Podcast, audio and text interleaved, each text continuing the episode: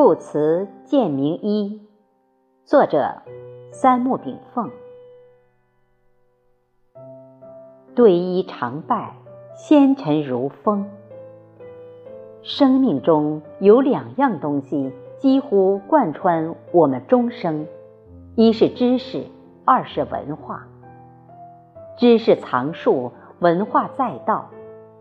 术令人巧机聪明，道使人智悟通达。西方教育以知识教育为首，自古东方教育以文化教育为先。知识培养人的生存技能与创新能力，文化培育人的灵魂修养与道德价值。具体而言，知识教育就是培育我们如何做事的教育，文化教育就是培育我们如何做人的教育。那么，做人重要还是做事重要？这就决定了。文化教育与知识教育孰轻孰重的问题。知识精英与文化精英难道区别如此之大？中国传统古典教育先从文化教育入手，通过四书五经等文化教育对孩子进行熏陶，先学习做人，然后学会做事。知识让人学会了生存本领，但也学会了利益至上；文化让人做到了文质彬彬，但也熏染出了道义至上。利益与道义，两者孰先孰后的问题，在西方文化与东方文化表现的截然不同。没有永远的朋友，只有永恒的利益。这是西方世界的名言：弃官求道、杀身成仁、英勇就义。这是东方文化的价值取向。义与利，由之形成了东西方两个世界的两条价值观主线。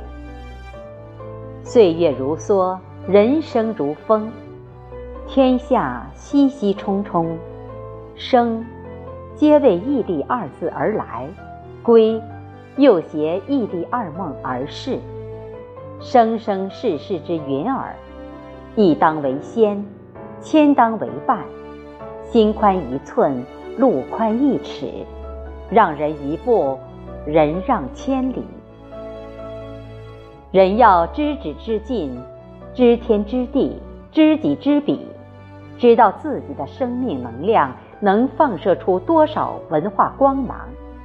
天命是上天给我们的一次生命历程。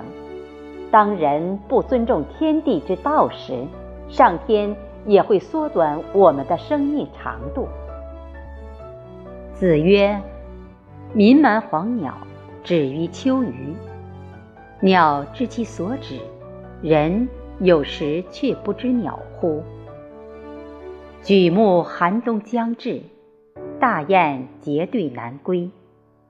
在小鸟之眼里，大雁傻傻高飞，不恋家园；在大雁世界里，小鸟们都生活在井底般小片世界里，终日压咕叽喳。人立鸿雁云天之志，还是沉沦鸟雀枝条之巢？志才是生命的活水源头，立志之后。方能爆发出推动生命前进的气力，志与气结合，才是完成人性高尚事业的基础。也许人生会赤子般傻傻的走过，也许我们羡慕飞黄腾达者招摇于世，也许嫉妒身边之人名扬天下。也许人有自知之明，而终生默默无语；但只有智慧之人，才知道自己的目标秋鱼之所在，故而甘于寂寞，故而在文化修习中乐此不倦。心生欲杂，故人多躁；情无专定，故神色游离。人无远志，故随遇则安；人因少志，故临事举棋不定；人因少思，故行事顾虑重重。其实，天上飞的有雄鹰，也有苍蝇；地上走的有虫蛇，也有骑龙。人间仙境有君子，也有小人；沙场点兵。有英雄，也有懦夫。我们生存的这个世界永远是多样化的世界，只要有颗天地之心，万事万物丰富多彩，且有律可循。何居小姐去囿于自我身心呢？心有多大，舞台就有多大，这应毋庸置疑。心宽通达之人，往往知其内里而不知形物，故对现象视而不见，听而不闻，食而不知其味，虚怀若谷；而对事物内里却动若观火，尘封仙仙。人间烦恼如海，就因心中恩怨装得太多太多，不妨一点一点将它们放下。放下越多，心地也就越觉空阔，宁静致远，由之而生。久而久之，三思而后行，便成为一种习惯。什么权利？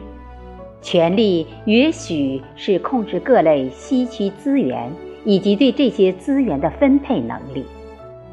掌控资源越稀缺，代表权力越大。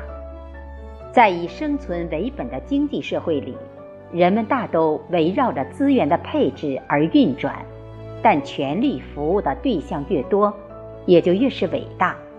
用权力去造福一人、一家、一个集团，还是造福天下万民，这就是天下为公与天下为私的区别所在。权当为民所用。用权谋去战胜他人很容易，用仁义收服民心却很难，而降服自己的内心更难更难。而这一切问题，只有文化教育能够根本解决。在大非洲草原上，小角马出生后五分钟就必须学会走路，因为百万角马的集群。从来不会为一只小角马而停止脚步，所以我们要放弃自我中心主义，学会集体为中心。四书五经之大学中，让人学会知止。知止就是知道天命的能量所藏之多少，知道自己的生命边界。一旦明白了知止，从此之后。你的圈子里装满的都是幸福和满足，因为，你不会错将社会垃圾放到自己的生命里。苍蝇飞翔于天，秋鱼醉烂于泥。人以类聚，物各有志，何必因他人之私之情之志而忧心忡忡？自知之明，就是知道了人生的边界。也就定好生活面积，也就知道了种子该播在哪里。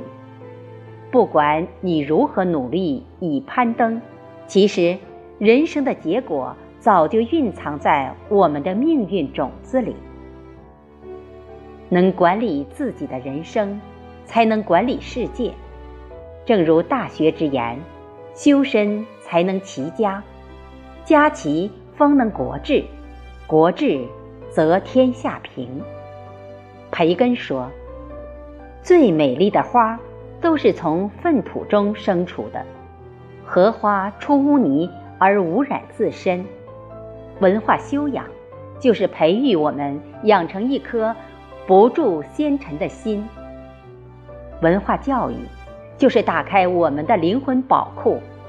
如果没有外部资源，那就发掘自己内部潜力。”内部潜力一旦打开，也是一种独特无比的资源。人生切记，背负的东西越少，我们的生命轨迹会越长。诗云：“寒蝉尽尽鸣寺中，顾客远来若初逢。香风夜袭明月上，长衣对拜先锋中。”